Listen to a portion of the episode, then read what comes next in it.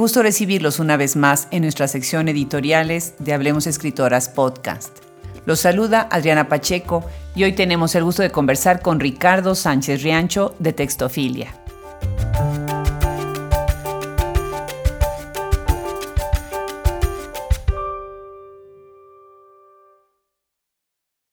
Estoy segura que todo el mundo que me está escuchando en este momento ha escuchado también el título, el nombre del editorial Textofilia.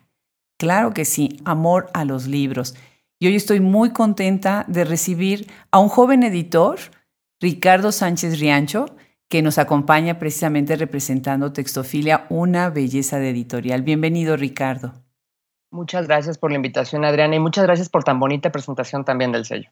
No, pues imagínate, Nostin, de verdad, hay así como que llegan las joyitas de repente de los libros y nos emociona mucho, nos emociona ver cuántas editoriales hay fuera de los Estados Unidos que están trabajando pues desde hace tantos años. Platícanos. Primero, ¿tú qué haces dentro de Textofilia? ¿Qué es Textofilia? ¿Cuál es la filosofía de ustedes como editorial? Mira, Textofilia Ediciones es una casa eh, que tiene ya varios años de haber sido fundada. Empezamos en el año 2004 más o menos. Eh, legalmente nos constituimos hasta el año 2007 este, aproximadamente. Eh, Textofilia surge como un espacio que intenta incorporar tanto textos de tradiciones literarias, traducciones, materiales de otras latitudes, como voces nuevas también de, la literatura contemporánea internacional. Entonces, hemos tenido la suerte de poder contar con una variedad muy amplia de autores eh, de diferentes lugares, regiones y características que creo que nos ha enriquecido y nos ha permitido ir formando poco a poco este catálogo. Que vaya, para tampoco no mentirles, eh, creo que el catálogo de cualquier editorial siempre va a tener un pequeño sello por detrás de de un editor que selecciona, ¿no? Eh, de alguna forma, eh, nuestro equipo es lo que ha intentado ofrecer, eh, lo que a nuestro parecer y nuestro gusto es, es interesante para, para los lectores. yo el papel que tengo en la editorial es de director general, también fue uno de los fundadores. desde un principio estoy en el proyecto y a lo largo de los años hemos tenido varias personas que han pasado por él. fíjate que cuando empezamos, de hecho, el proyecto, empezó como un proyecto creo que muy lindo porque fue de origen universitario. Estoy hablando de hace ya como 15 años, o sea, ya tiene ah. mucho tiempo. Y cuando, cuando lo arrancamos éramos un grupo muy grande de gente, éramos como 7, 10 personas, si no me equivoco, todos alumnos de literatura latinoamericana en la Universidad Iberoamericana de la Ciudad de México. Y empezamos eh, con una revista. Esa revista eh, que se publicó durante varios años, eh, se hicieron cerca de 20 números. Me parece que la última aparición fue en el año 2012 ya de, la mm. publicación nos fue ayudando a formar de manera previa, creo yo, el esqueleto de lo que después se convertiría en la editorial y por supuesto la empresa que alberga Textofil Ediciones y sus diferentes sellos. ¿Cómo se llamaba la, revista? Textofilia. El nombre ñoño lo teníamos desde el principio. Nada de ñoño. Qué linda. No, pero mira, de hecho, eh, me gusta decir de dónde viene porque creo que también es una historia linda y se vincula mucho a este origen que creo yo en un principio fue muy cándido. Porque en esta universidad de la que te comento, donde estaba este grupo de personas con las que en un inicio eh, trabajé la revista, teníamos una profesora, la doctora Gloria Prado, que... Ah, claro que sí, magnífico. Por supuesto, yo a, a la doctora Gloria tengo muchísimo cariño. Ella nos dio varias clases y en una de sus clases de análisis literario ella solía decir, quizá ya hayas escuchado también la frase porque creo que es célebre de ella, que uno tenía que aprender a hacerle el amor al texto. Y de ahí agarramos un poco la broma, un poco en serio, y chin, que se le queda textofilia al nombre de la revista, que posteriormente lo continuamos para dar una línea de trabajo a la editorial. Genial. ¿Y tú entonces se quedaron en un equipo ya más pequeño cuando se convirtieron en casa editorial? Sí, éramos un equipo más pequeño. Realmente los que nos reconocemos como fundadores de manera oficial somos eh, Alfredo Núñez Lanz y, yo mismo. Eh, Alfredo todavía trabajó durante varios años dentro del equipo, pero él realmente es escritor. Entonces hubo un punto en el cual tuvo que decidir entre dedicarse a su trabajo como creador, que ha ido bien, ha ganado premios literarios nacionales, ha hecho un muy buen trabajo, yo respeto mucho lo que ha hecho Alfredo. Y me quedé yo con la dirección del sello hace ya varios años, esto ya tendrá casi cinco o seis años probablemente. Entonces, eh, la editorial ha tenido diferentes etapas y creo que gracias a toda la gente que ha pasado por ella y las diferentes etapas que te comento, se ha ido nutriendo, se ha ido formando del modo en el que hoy en día podemos seguir trabajando y seguir sosteniéndonos. Qué bien, entonces, eh, ¿qué número de títulos publican ustedes anualmente? Eh, los títulos fluctúan dependiendo del año, pero tenemos un promedio aproximado de 20 títulos entre nuestros tres diferentes sellos editoriales. Entre Textofilia Ediciones, que es el sello principal y es nuestro sello literario, eh, Textofilia Infantil y Juvenil, que publica más poquito y tiene un par de títulos al año, pero que nos interesa el mercado de los jóvenes y de los niños, y Libros del Marqués, que es otro sello con el que hacemos materiales de coyuntura y de diversidad también literaria. Qué interesante. ¿Con qué tiraje más o menos? Me imagino que de variar, pero ¿con qué tiraje? Eh, varía, por supuesto, pero tenemos un tiraje promedio, eh, los materiales más literarios de mil ejemplares aproximadamente. Cuando son títulos ligeramente más comerciales, hacemos tiros de dos mil ejemplares. Y los títulos de niños y de jóvenes también tendemos a hacer dos mil ejemplares, como primeros tiros, por supuesto, porque si el título tiene una buena acogida y tenemos la posibilidad de reimprimirlos, se hacen nuevos tirajes. Qué bien, qué bien. Tú mismo, bueno, ya estás platicando que vienes de la Escuela de Letras, pero tú mismo eres traductor y has publicado varios textos, ¿no? Platícanos un poco sobre tu carrera, sobre tu formación. Por supuesto. Mira, eh, mi formación está creo que muy ligada de manera muy cercana al sello, a Textofil Ediciones y a la empresa por lo que comentaba, ¿no? Que fue un proyecto que arrancó desde que todavía era yo estudiante de literatura latinoamericana. Cosas que se han hecho alrededor y que también me han ayudado. Siempre me gusta recordarlo porque lo recuerdo con mucho cariño. El primer trabajo que tuve en el gremio editorial fue de hecho en revistas. Eh, fui asistente editorial de la revista La Tempestad junto con Nicolás Cabral Ay, bellísima, bellísima, bellísima publicación. Yo respeto muchísimo a la editora Nicolás y le agradezco siempre mucho y cuando tengo la oportunidad de hacerlo porque el breve tiempo que estuve con ellos, habrán sido unos meses, aprendí mucho. Em, y vaya, posteriormente la misma editorial requirió que fuéramos entrando a otros sectores y otros campos, ¿no? Lo que comentas de traducción, en ocasiones se vinculó a la misma editorial, en ocasiones era colaboraciones con otros editores y otras publicaciones en el extranjero. Eh, tuve la oportunidad de participar en un proyecto también muy lindo que se llamó Letra en Ruta, una revista que se editaba en español por Princeton University, allá en Jersey, en los Estados Unidos y con ellos también hicimos este, algunas colaboraciones. Eh, durante varios años eh, fui parte de la codirección del Foro de Edición Contemporánea de la Ciudad de México, que nos dedicábamos a hacer una selección y una agrupación de qué es lo que pasaba en el mundo de la edición y del libro, los cambios que surgían medio del, de lo que ocurría con los nuevos formatos digitales y cómo evolucionaba el libro hacia el libro de artista, etcétera. Eh, de la mano de Analia Solomonov lo hice varios años y también creo que fue una muy grata experiencia y muy enriquecedora. ¿Estaba eh, auspiciado por quién este foro de ediciones contemporáneas? Tuvimos muchos patrocinadores. Mira, nuestra sede oficial fue siempre el Museo de Arte Carrillo Gil. Eh, ellos, en la medida en la que siempre pudieron, nos apoyaron. empezó cuando era directora, si no me equivoco, Tayara Pimentel Vania Rojas también nos apoyó durante un tiempo. Olivier Jara, cuando también fue subdirectora, nos estuvo apoyando. Florencia Magaril, que también estuvo metida junto con Carolina Alba durante, durante un tiempo en los departamentos de, del museo, nos apoyaron. Eh, los recursos dependían de cada año. Como seleccionábamos a un país para ser invitado de honor, eh, si sumábamos, por ejemplo, a Argentina, en ocasiones era la misma embajada la que nos apoyaba, ¿no? En alguna ocasión pudimos tener eh, auspicio de la Fundación Piet Mondrian de Holanda, porque nuestros editores venían de los Países Bajos. Eh, trabajamos con la Embajada de España, em, hicimos varias colaboraciones, entonces dependiendo del tema y de lo que queríamos abordar, era los espacios a los que nos acercábamos. El Fondo Nacional para la Cultura y las Artes en alguna ocasión también colaboró. Eh, fue un proyecto muy lindo que tuvo muchos apoyos de diferentes lados. Que desgraciadamente cerró. Sí, yo creo que el foro tenía ya que cumplir su, su ciclo y su tiempo. Eh, al muy poco tiempo, Analia Solomonov, que era la codirectora del foro, eh, se mudó a, Argentina, es ahora la directora del Museo Rosa Galisteo.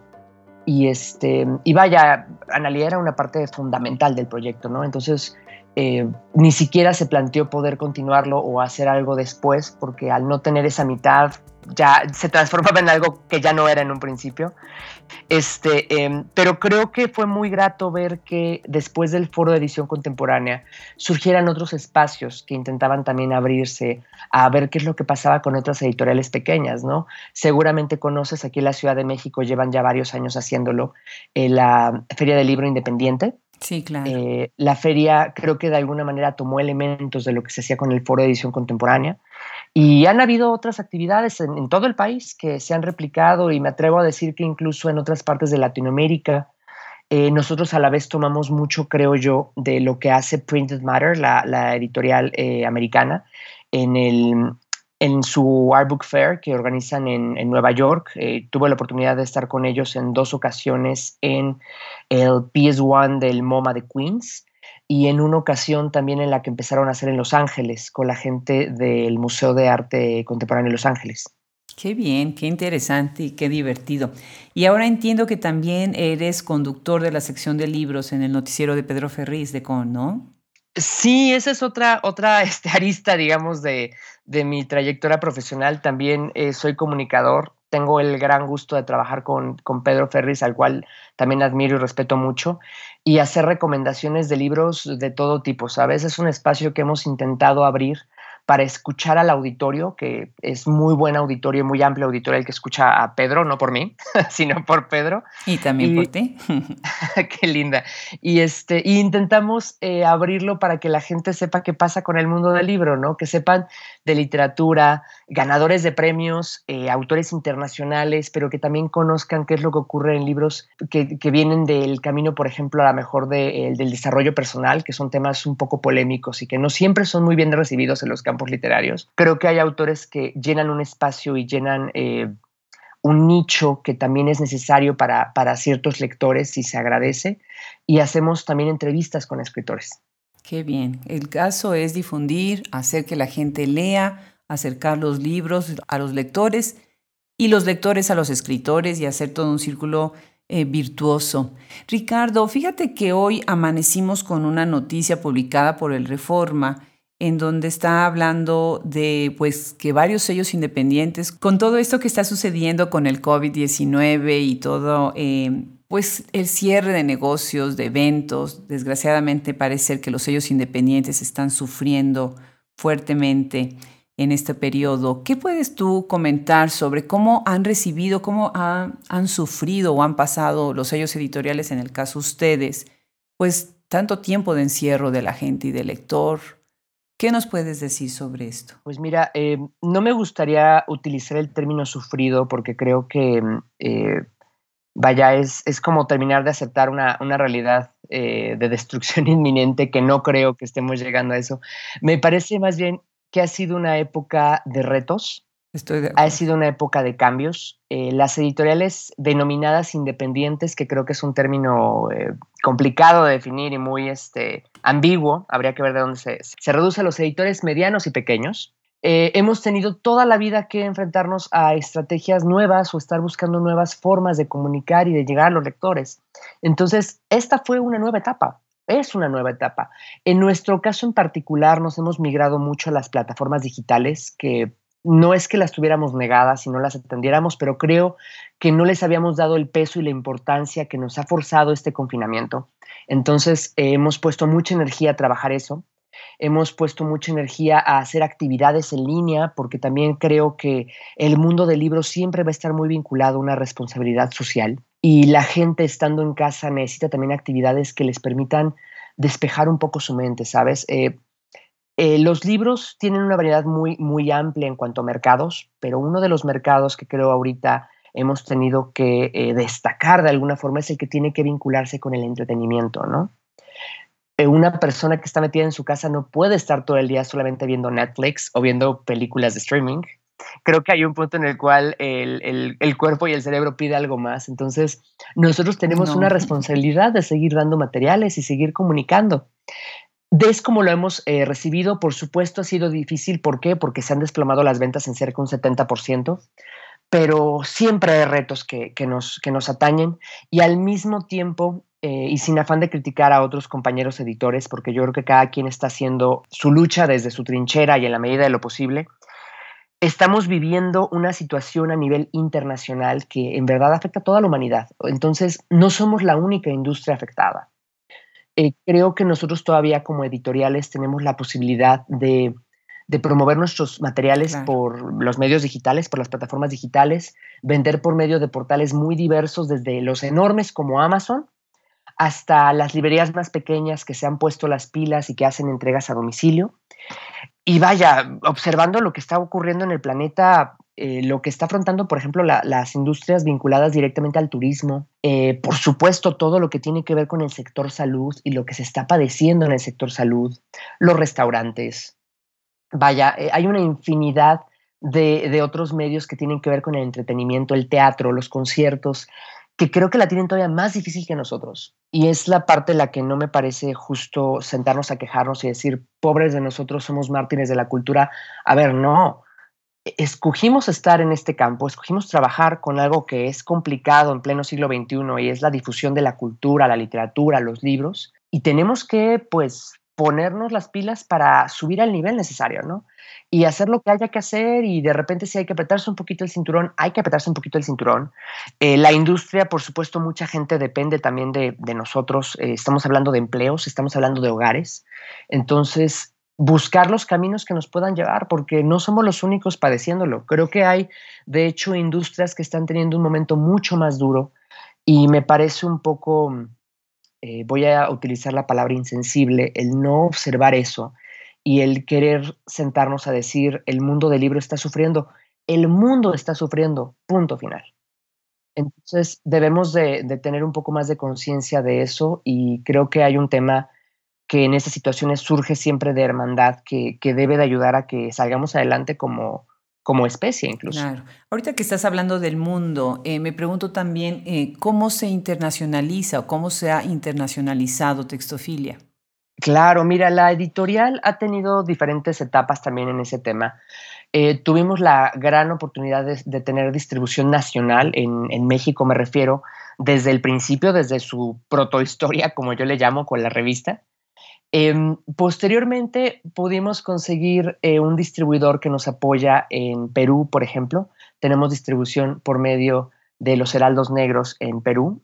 Eh, y las plataformas digitales que tan importantes son, ¿no? Por ejemplo, hoy en día Textofilia eh, cuenta con su catálogo disponible en español para todo nuestro público hispano en los Estados Unidos por medio de Amazon que yo entiendo que es una plataforma polémica para algunos, pero eh, muy eficiente en varios aspectos y que permite acercar los libros a, personas que de otra manera sería muy difícil que pudieran encontrar un título editado y publicado en México. Eh, eso con respecto a la parte de la comercialización. Y con respecto a los temas de edición, eh, siempre procuramos mantenernos en contacto con eventos internacionales.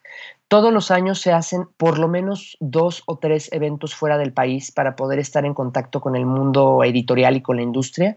Hemos estado, por supuesto, en espacios como Frankfurt, con el apoyo de gente como, como Marife Boix.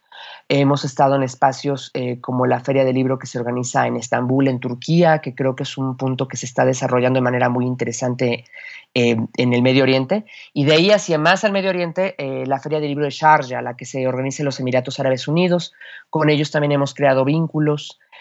vaya, te podré hacer una lista larga, procuramos estar presentes en diferentes espacios porque también eso nos permite nutrirnos de qué es lo que ocurre en otros mercados literarios y poder incorporarlo al nuestro propio, ¿no? Que es, es parte de nuestra responsabilidad, creo yo, tanto enseñar qué es lo que ocurre en Latinoamérica y en México en particular con nuestra escritura y literatura, como averiguar qué es lo que pasa, por ejemplo, en Brasil, que prácticamente es un continente por sí mismo, ¿no?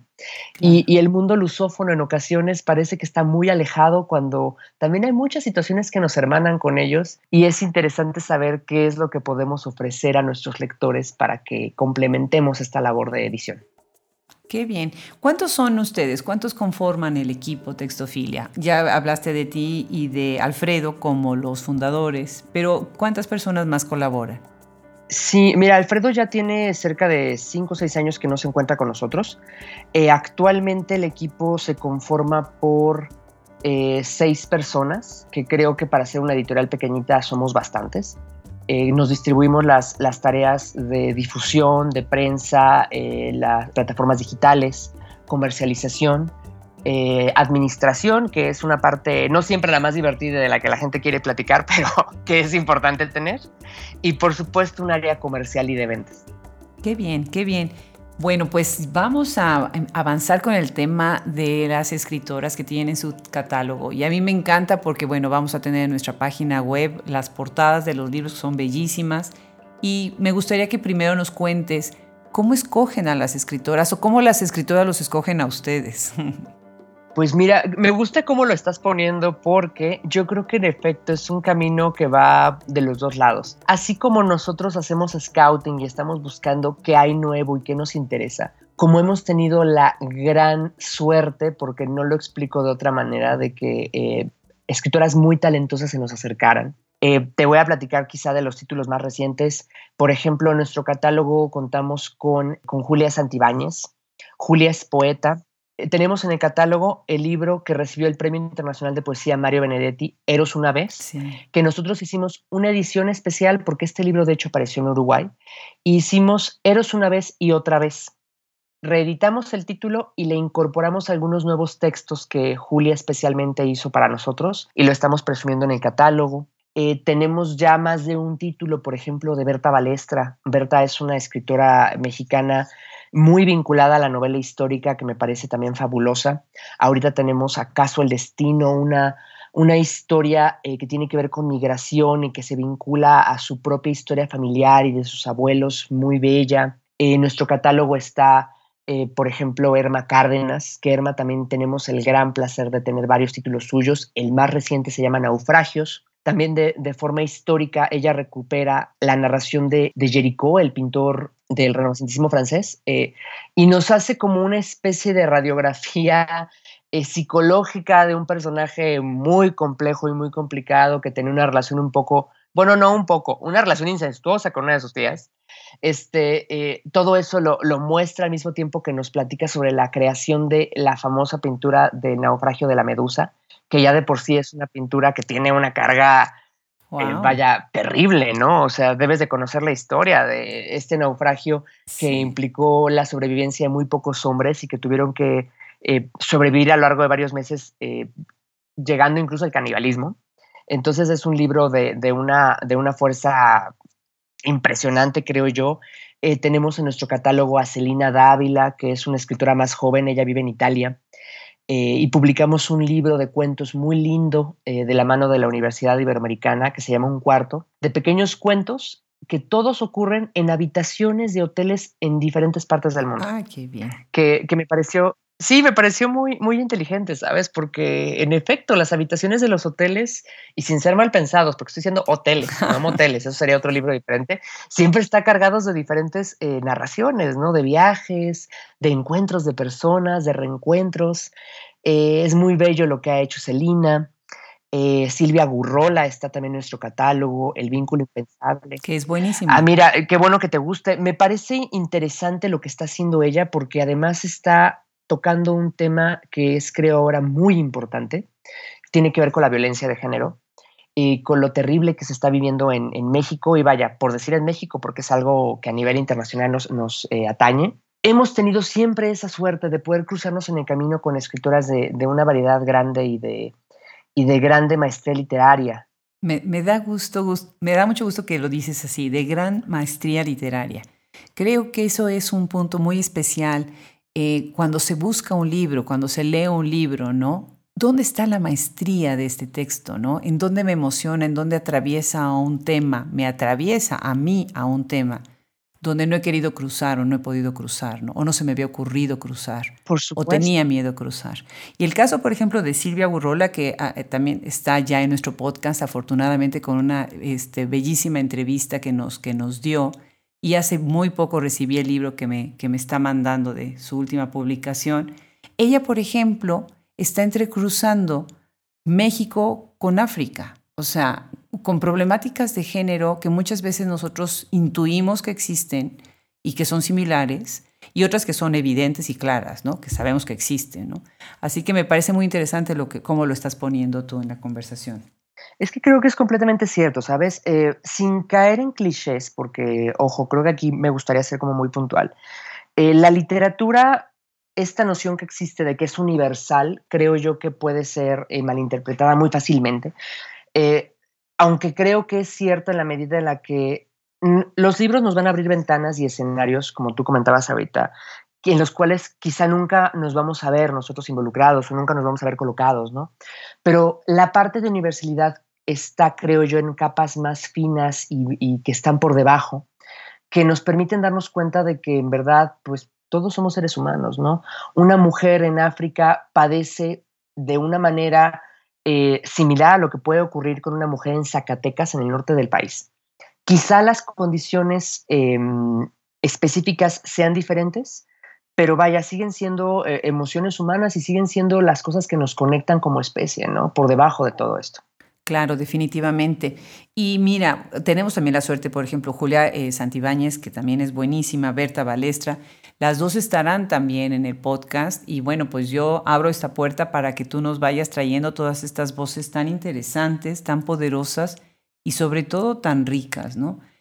Cuéntanos un poco acerca del proceso. Por ejemplo, eh, yo veo las portadas, ¿no? Tienes diferentes tipos de portadas, obviamente es por las colecciones que están manejando de una o de otra.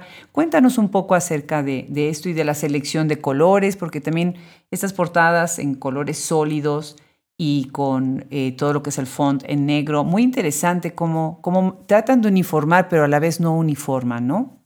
Muchas gracias. Mira, justo el tema del diseño es un mérito que debo de dárselo a Ricardo Belmore, que es un diseñador y amigo de la editorial, que nos ayudó a darle esta forma y este, este sabor, porque nos interesaba tener una identidad gráfica que, que, uno pudiera ver un libro y dijera, claro, es un libro de textofilia, pero que al mismo tiempo no fuera la misma portada, ¿no? Que pudiera jugar un poquito porque, vaya, el libro siempre, a mi parecer, va a tener que tener una dimensión de objeto de colección y un objeto de, de lujo, aunque sea una edición sencilla. Por eso es que utilizamos esta idea, ¿no? De hecho, muy ambiciosamente la editorial quisiera tener en algún momento eh, todos los pantones que existen como portadas, vaya.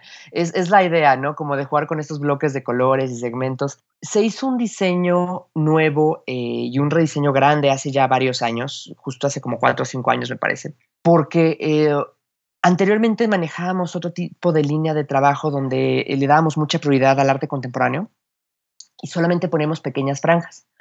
Otra editora amiga me dijo muy cariñosamente en alguna ocasión, y no la voy a echar de cabeza ahorita, que las portadas parecían muy de una editorial de los años 70. Y te voy a ser sincero, a mí me dio un pequeño ataque. Yo dije, ¿cómo? O sea, nos vemos ya como una editorial que tiene 50 años de vieja que por un lado dije, bueno, gracias, tomaré la parte de halago de decir, nos sienten sólidos, pero otro lado dije, no, a ver, eso está mal porque creo que es muy común que uno cuando está en el mundo de los libros se embelece con esta fantasía de la torre de marfil y aleje a los lectores, ¿no? Entonces queríamos encontrar un punto equilibrado en el cual las portadas pudieran tener el, suficientemente appeal para que se acercara cualquiera y dijera, oye, ¿qué es esto? Me gusta el color, me gusta la, ilustración, la parte gráfica y, que se sientan invitados a abrir las páginas del libro. Espero estarlo logrando. Hemos tenido muy buenos comentarios, este, pero, pero definitivamente es, un mérito, creo yo, de, de, la mirada del diseño que nos aportó Ricardo Belmore al hacer esta nueva estrategia de acomodo, tanto tipográfico como de color, como de ilustraciones. Claro, mira, por ejemplo, estoy pensando en un libro que tiene un diseño completamente distinto a los otros, que es la novela Los, los Pusilánimes, de Ana Díaz Sesma. Y es completamente otra, otra línea ¿no? en el diseño de la portada. Y me imagino que también, bueno, me, gustaría que nos platicaras más sobre este libro. Mira, qué bueno que mencionas el libro de Ana Díaz Sesma. Es otro libro que me encanta que esté en el catálogo. La parte gráfica a lo mejor brinca mucho más con el resto de nuestras portadas porque ese libro está pensado para un público juvenil.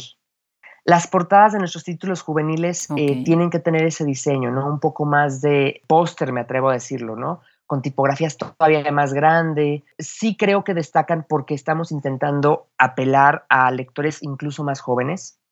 Em, en especial la prosa de Díaz Esma creo que es una prosa muy interesante porque lingüísticamente se adentra en el habla de sectores de la sociedad em, muy particulares. El personaje, no sé si hayas tenido ya el gusto de, leer la novela y si no, con mucho gusto te la hago llegar.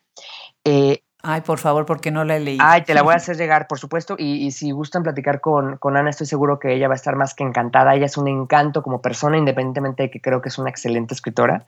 La novela habla sobre un muchacho, un jovencito que tendrá 13, 14 años, si no me equivoco, que crece en, eh, en, la zona de Iztapalapa de la Ciudad de México, que es una zona muy delimitada porque, em, vaya, no es una de las zonas más, eh, voy a decir, ni acaudaladas ni más acomodadas de la ciudad, es de hecho de las zonas creo que más pobres es de las eh, zonas también más grandes, de las delegaciones más grandes de la Ciudad de México, de las alcaldías. Y Ana se dedicó a trabajar con el habla. Tú puedes encontrar muchos elementos de la oralidad creo que lo hacen interesante de ver cómo habla.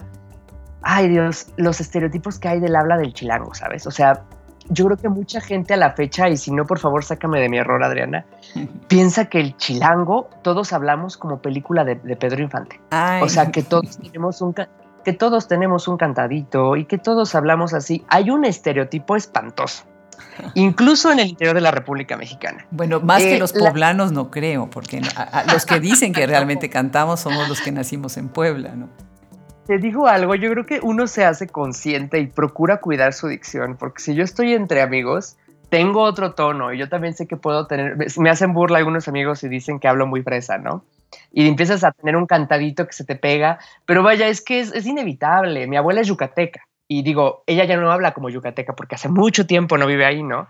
Pero también el cantadito del yucateco es muy característico, o sea, pero en especial la Ciudad de México es una, es una ciudad tan grande que creo que geográficamente ha logrado tener diferentes registros del habla en una misma entidad eh, como ciudad, ¿sabes? Ana Díaz Esma estudia específicamente el habla de la gente de esta zona de la ciudad, que nos habla también de características sociales, que nos habla también de, a cierto punto, maneras de pensar. La historia se va desenrollando hacia una hacia un giro que no lo voy a decir para que se animen a leerlo, pero que sí es muy sorprendente y creo que es muy contemporáneo eh, eh, porque termina vinculándose a secretos de familia y secretos muy guardados por el abuelo, que el abuelo ya para cierto punto de la historia no está presente, pero, pero vaya, no está presente físicamente, pero está presente en la historia y en lo que deja como enseñanza. Es verdaderamente una, una prosa muy interesante en muchos niveles, tanto semánticos como narrativos, la que tiene Ana Díaz Esma. Qué interesante. Déjame mencionar los nombres de las escritoras que tendremos en nuestro catálogo en la página web Habremos Escritoras Podcast para pasar al siguiente tema que me parece muy importante antes de cerrar la, la conversación. Tendremos a Gabriela Monroy, Silvia Gurrola, Ana Mari Gomis, Berta Balestra, Carmen Aro, Celia Dávila, Maritza Buendía, Ana Díaz Esma, Margie Haber, Ana García Bergua y Luza Alvarado. Eh, increíble, qué bien. Muchísimas felicidades y gracias por abrir estos espacios a las escritoras, talentosísimas escritoras que, que hay, en, no nada más en México, sino a nivel internacional también. Una pregunta sobre los libros. ¿En dónde la gente puede adquirirlos? Antes de cerrar con la última pregunta. Claro que sí. Mira, creo que lo más sencillo y lo que ahorita a todo mundo le puede funcionar más es, los invito a buscar directamente nuestro sitio web, eh, textofilia.mx. Eh, ahí van a encontrar todo el catálogo y va a estar vinculado directamente a diferentes tiendas donde lo pueden adquirir por el tema de la pandemia. Tenemos todo nuestro catálogo en Amazon, el cual creo que ahorita también es muy sencillo para mucha gente, especialmente la gente que está en los Estados Unidos. Eh, si hay gente escuchándonos también en el territorio de la República Mexicana, trabajamos con las cadenas principales de librerías, ¿no? Eh, con la gente de Gandhi, Gonville, eh, Sótanos, El Péndulo, Hermanos Porrúa, eh, vaya, estamos en los principales canales de distribución del país y siempre está la posibilidad de encontrar una gran parte de nuestro catálogo en ebook, que ahí sí no importa si usted es un hispanohablante escuchándonos en China, lo puede descargar por medio de nuestro portal. Excelente, excelente. Y dejaremos el link también en nuestra página para que puedan a través de él llegar a ustedes. Me gustaría cerrar la conversación con un tema que a mí me intriga mucho y que me parece que es muy relevante y sabiendo tu perfil, creo que eres la persona adecuada con quien comentarlo. El tema de la curaduría. Yo creo que mucho de lo que se está haciendo, que son esfuerzos enormes acerca de cómo promocionar la lectura, cómo abrir más espacios para los lectores, abrir más espacios para las editoriales, para que se difundan, para que las escritoras también sean leídas. Pero me parece que hay ahí un espacio en donde muchas veces estamos, especialmente en literatura en español, pues no conscientes tal vez de lo que es el trabajo del curador de literatura. Y, creo que es un vínculo muy importante, es el eslabón que realmente a veces falta para que esto sea algo más integral, más interdisciplinario y más orgánico para poder funcionar. ¿Qué te parece acerca de esto? Yo sé que tú has tenido también eh, algún tipo de actividad en la curaduría eh, literaria. Mira, em, el término curatoría me gusta mucho porque de alguna manera ¿Qué es lo que hace un curador en un museo? ¿no? Es el que tiene que seleccionar y disponer en qué manera van a estar las cosas colocadas y que nos va a enseñar eh, una, de una manera distinta o nos va a proponer una visión diferente de una pieza que quizá ya entendemos, ¿no? No sé, se me ocurre, eh, puede haber un recorrido muy interesante en el cual tengas una pieza de arte súper contemporáneo junto a una pieza muy clásica del mundo grecolatino, ¿no? Por decir algo. El curador es el que nos va a ayudar a entender ese caminito. El editor de alguna manera es un curador. El editor es el que se encarga de poner en orden los libros para acercarlos y poder eh, ofrecer miradas nuevas para encontrar comunicaciones ¿no? entre un texto y otro. Este, eh, el arte contemporáneo es otra de mis pasiones, por supuesto, creo que por eso fue que empezamos a vincular estos dos términos y estas formas de entenderlo. Lo que comentábamos del foro de edición contemporánea tenía que ver plenamente con eso. Vaya, era, era un museo, ¿sabes, Adriana? En donde hacíamos la exposición. Qué lindo. Era un museo donde hacíamos una especie de feria del libro. Entonces, intentábamos generar un híbrido entre ambas disciplinas para decir, a, ver, qué es lo que pasa y qué es lo que no vemos, ¿no? Además de que también el libro ante las nuevas tecnologías ha tenido que transformarse. Y una de las bellezas que hemos tenido es toda la categoría que tampoco es algo nuevo y que se está inventando el hilo negro. ¿eh? Yo creo que los primeros esfuerzos vienen quizá de los años 70, si no es que me estoy quedando eh, un poco corto, eh, con Ulises Carrión, sino es que antes haya más, más este, cosas que ahorita estén escapándose, en los cuales el libro también se convierte en un objeto de arte. Ediciones limitadas, ediciones especiales, donde se utiliza el papel como una materia escultórica, literalmente para hacer pequeños formatos de eh, que den otro, otra dimensión al libro, ¿no? Entonces, la curaduría está muy vinculada siempre a la edición por esto, porque es, es solamente ofrecer la visión de, un amante de, los libros, de la cultura, del arte, eh, para ofrecerte y decirte, oye, ¿por qué no observas y, te asomas por este cubito por el cual yo observo y a lo mejor estoy un poco loco y a lo mejor no?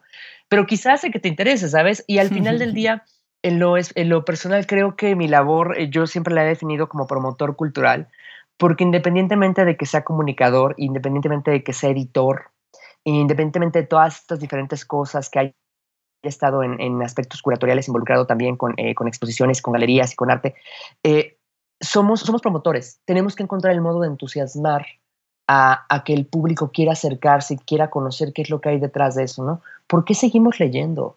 Tú piénsalo hoy en día, Em, un joven nacido ya en, este siglo, porque ya somos nosotros del siglo pasado, un joven nacido en este siglo que le digas, oye, a ver, ¿por qué voy a sentarme a leer este, este mamotreto de papeles cuando tengo tantas cosas para ver en la televisión o cuando me meto a redes sociales y prendo mi computadora y tengo una infinidad de contenidos? Porque son diferentes experiencias. Y al final del día, esas experiencias son dictadas por una mirada y esa mirada es la del curador. Claro, claro, definitivamente. Pues me gusta mucho tu, tu cierre y estoy muy agradecida que nos hayas acompañado y que te sumes a este proyecto, que sumes a Textofilia, a este proyecto que es para difundirlos a ustedes. Muchísimas gracias, Ricardo. Ha sido un gusto, un gusto conversar contigo. No, Adriana, el gusto ha sido mío, el placer ha sido mío. En verdad, eh, me encanta que haya iniciativas como la tuya en la cual están haciendo difusión de, materiales. Sin, lo, comentábamos antes de empezar a, grabar el podcast, sin el vínculo que generan ustedes, que genera la prensa, que generan eh, los comunicadores, el mundo de los libros y la edición queda trunco necesitamos acercarnos a los lectores y mostrarles qué es lo que tenemos. Entonces, al contrario, gracias a ustedes por su enorme esfuerzo. Muchísimas gracias. Pues un abrazo grande, Ricardo. Un, un abrazo grande también.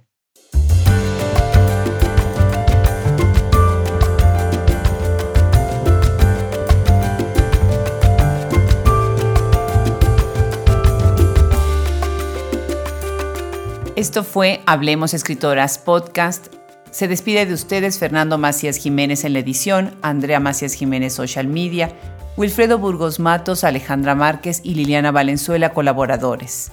Se despide hasta la próxima, Adriana Pacheco.